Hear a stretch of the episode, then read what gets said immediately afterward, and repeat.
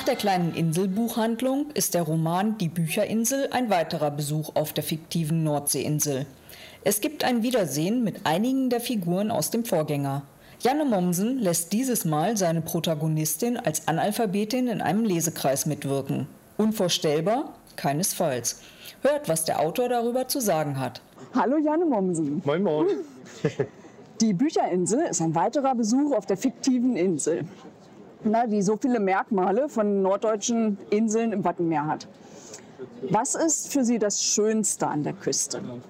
Das ist ja wirklich eine sehr, sehr die schwierigste überhaupt, die schwierigste aller Fragen, die man stellen kann. Weil die Antwort alles stimmt zwar, aber die kann ich jetzt natürlich nicht geben. Aber ich finde, dass der erste Moment ist immer toll. Wenn ich an die Küste fahre und so über Deich fahre und dann die großen Himmel sehe.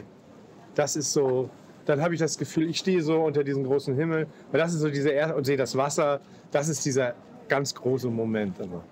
Und dann Ihren Lebenslauf habe ich gelesen, der liest sich unheimlich spannend. Ne? Musikalischer Leiter eines Opernhauses, Traumschiff-Pianist, ja. Drehbuchautor. Und wann haben Sie beschlossen, Buchautor zu werden?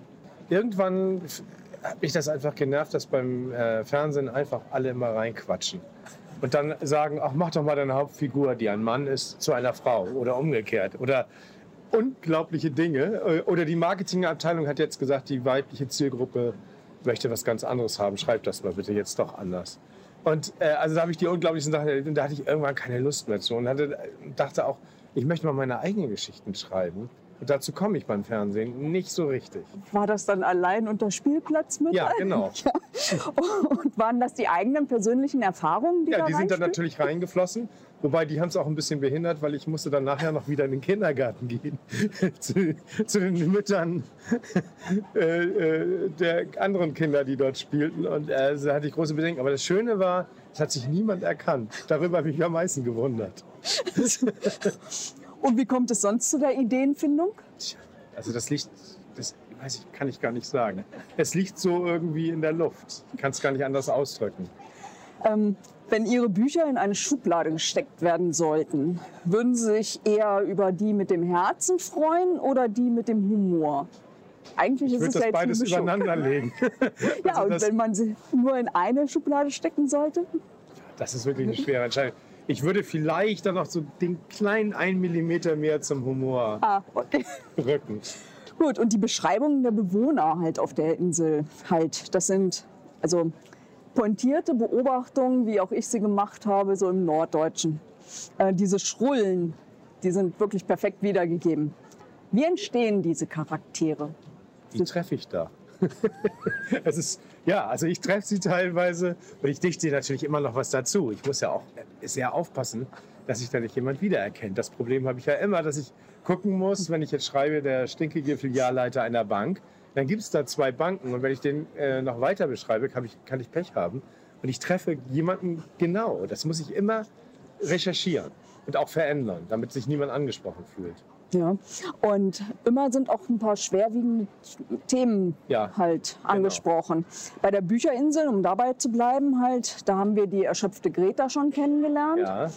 Und jetzt lernen wir Sandra kennen, also die nicht lesen kann und deren Eltern halt hier na, auch von der Altersarmut bedroht sind durch diese genau. Schauspielerei.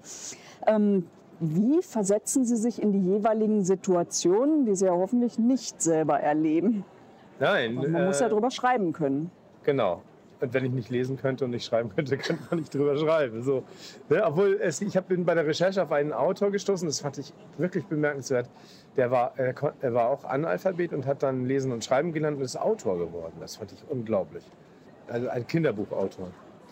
Aber ansonsten, wie versetze ich mich da rein? Also ich, äh, ja, das kann ich eigentlich gar nicht richtig beschreiben. Also die, das ist immer eine Mischung aus realen Figuren aus dem, was ich mir so ausdenke und aus dem, was dann auch so zufällig reinkommt. Das kann okay. ich eigentlich gar nicht so richtig sagen. Ja, okay. Und, und die ernsten Themen, nur um das zu sagen, die sind mir auch sehr wichtig und ich, ich möchte auch so einen Optimismus vermitteln, der nicht nur so ein, so ein rosa-roter Himmel-Optimismus ist, sondern dass ich sage, obwohl ich weiß, dass es sonst auch anders sein kann und auch anders ist, möchte ich trotzdem Optimismus vermitteln. Das ist so, das ist so meine Überzeugung, die versuche ich in den Büchern auch rüberzubringen. Mhm. Und die Figuren stehen ja auch oft an so einer Schwelle zum Neuanfang. Ja. Ne?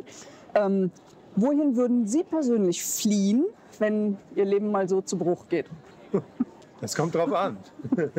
Was, weswegen, es, äh, äh, weswegen es zu, zu Bruch geht. Ja, also ich, ja, ans Meer. Ich würde vielleicht auch mich in einer Großstadt verkriechen, das weiß ich gar nicht. Also, wo mich keiner kennt.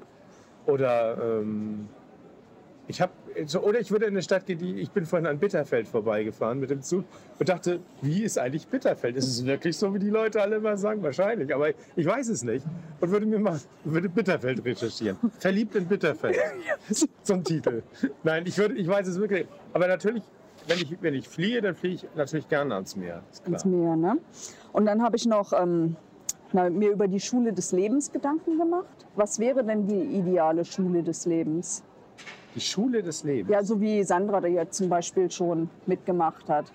Sandra hat als Schaustellerkind halt alles ja. erlebt. Dann hat sie halt bitter erfahren müssen, wenn man zu oft umzieht, ja. dass man auch Verluste hat. Das sind ja alles so Schule des Lebens. Ja, also ich glaube, das kann man gar nicht planen. Ich, ich glaube nur, dass man, wenn man in schwierige Situationen kommt, nie denken darf, dass es eine Sackgasse ist. Sackgassen gibt es nicht. Man kann in Sackgassen umdrehen, wieder zurück zum Hauptweg fahren und dann eine weiter wieder abbiegen.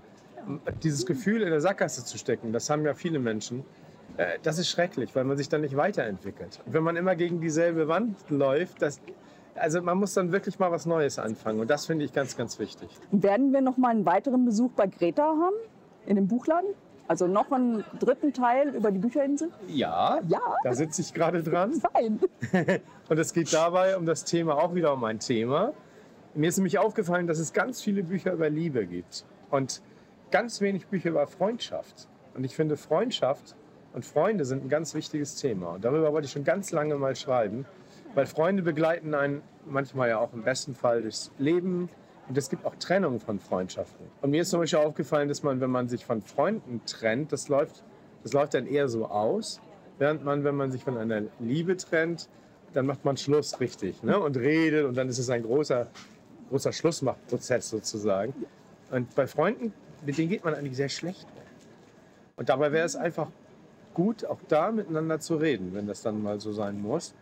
Ähm, und eigentlich ist es komisch, dass man es nicht, nicht macht. Und dann noch die letzte Frage. Hören Sie eigentlich auch selber gerne Hörbücher? Ja, klar. Also ja. Nicht, nicht meine eigenen. also das, das macht mich ganz kribbelig. irgendwie. Weil, als ich angefangen habe, halt über Sandra zu lesen, ja. da fiel mir auf, dass ganz, ganz oft die Hörbücher halt ein Thema waren. Ja, das stimmt. Das stimmt. Aber ich, ich äh, höre gar nicht so viel. Also beim, beim, Autofahren höre ich manchmal Hörbücher natürlich. Und, äh, aber ansonsten von tollen Schauspielern vorgelesen, da, da versinke ich drin. Also da gehe ich auf die Knie vor, vor Glück, wenn ich das höre. Und ich erlebe es jetzt gerade ähm, äh, in vier Wochen hat ein Theaterstück von mir Premiere im Ohnsorg-Theater in Hamburg. Und da habe ich jetzt gerade eine Leseprobe gehabt. Und da haben die Schauspieler äh, meinen Text gelesen. So als so mal am Tisch sitzend schon mal so vorweg. Und das war so toll. Was, also von so richtig tollen Vorlesern, Schauspielern zu hören. Äh, ich, ich konnte es gar nicht fassen, dass ich diesen Text geschrieben habe. Also ich glaube, ich könnte, viel schlechter schreiben. Die würden es immer irgendwie zu was ganz Tollem machen. Ne? So ein Gefühl hatte ich jedenfalls. Das finde ich, ich mag auch gar nicht Stimmen. Also so, also das, äh, wie gesagt, auch als Musiker. Also für mich ist das wirklich Musik, Hörbücher. Okay. Gut, das war auch jetzt meine letzte Frage. Vielen, vielen Dank, dass Sie sich die Zeit genommen haben. Ja, gerne. Das Gespräch fand auf der Leipziger Buchmesse statt, wie man unschwer an den Nebengeräuschen hören kann. Die Rezension zur Bücherinsel lest ihr auf meinem Blog https fraugoetheliest.wordpress.com.